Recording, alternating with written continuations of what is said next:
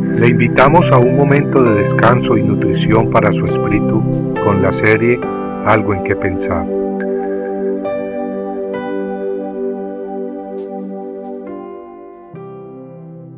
Aunque la higuera no florezca, ni en las vides haya frutos, aunque falte el producto del olivo y los labrados no den mantenimiento, y las ovejas sean quitadas de la majada y no hayan vacas en los corrales, con todo yo me alegraré en Jehová y me gozaré en el Dios de mi salvación. Jehová es el Señor de mi fortaleza. Habacuc 3, 17, 19. ¿Cuántas veces las circunstancias afligen nuestras almas? Habacuc en su libro capítulo 1 versículos 2 al 3, dolido en el espíritu, clama. ¿Hasta cuándo, oh Jehová, clamaré y no oirás?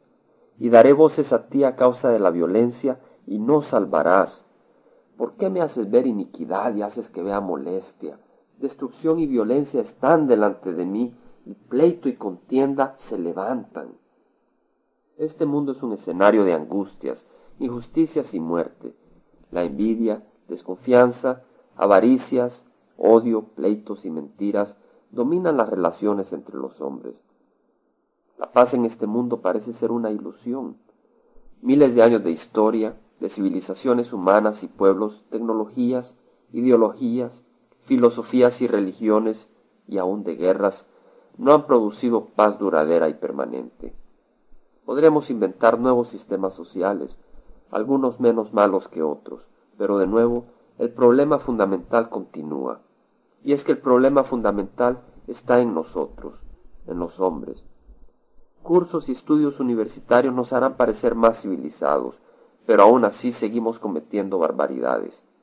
Para encontrar paz social y universal perdurable, necesitamos primero descubrir paz interna y el propósito de nuestras vidas.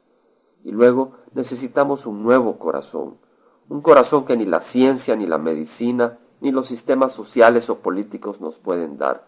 Solamente Dios puede darlo.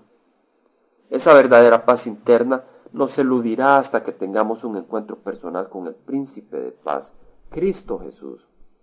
Mientras este mundo se afana en poner su fe en los hombres y nuevos sistemas políticos, le invito a que pongamos nuestra fe en Dios, esperando con grandes deseos aquel día cercano en que el Rey de Reyes y Señor de Señores vendrá a establecer su reino. Entonces habrá verdadera paz sobre la tierra. Esa fe no es ciega, ni implica desaparecer de la vida social y política de nuestro país.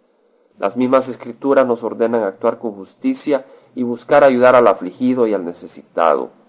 Pero trabajemos en este mundo con la sabiduría que Dios nos da, entendiendo que nuestra salvación no se encuentra en el hombre ni en nuestros sistemas sociales o políticos, sino en Dios. Dejando atrás el odio y la venganza o la avaricia, Abracemos pues las palabras de Jehová encontradas en Habacuc 2.4. El justo por su fe vivirá. Esa fe en Jesucristo es la que nos santifica y da vida eterna. Esa fe es la que nos mantendrá mientras caminamos como peregrinos y extranjeros en este mundo. El odio y la venganza traen muerte, mas la fe en Dios trae vida eterna. Las riquezas de este mundo perecerán, mas las obras que hagamos nacidas del amor y la voluntad de Dios traerán recompensas eternas. Dios le hizo ver a Abacu que un día futuro toda la tierra estaría llena del conocimiento de Dios. Aferrado tenazmente a Jehová y sus promesas, Abacu clamó entonces que, aunque los árboles frutales no florecieran y los campos no produjeran el alimento y no hubieran ni vacas en los corrales, con todo su alma se alegraría en Jehová. Amigo, gocémonos juntos en Jehová. Él es nuestro gran tesoro. Alabado sea Jehová.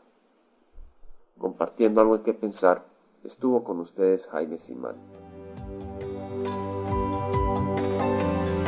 Si usted desea bajar esta meditación, lo puede hacer visitando la página web del Verbo para Latinoamérica en www.elvela.com.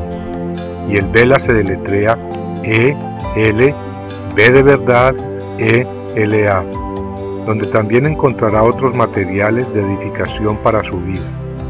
Puede también escribirnos al Vela Pio Box 1002 Orange, California 92856, Estados Unidos. Dios le bendiga.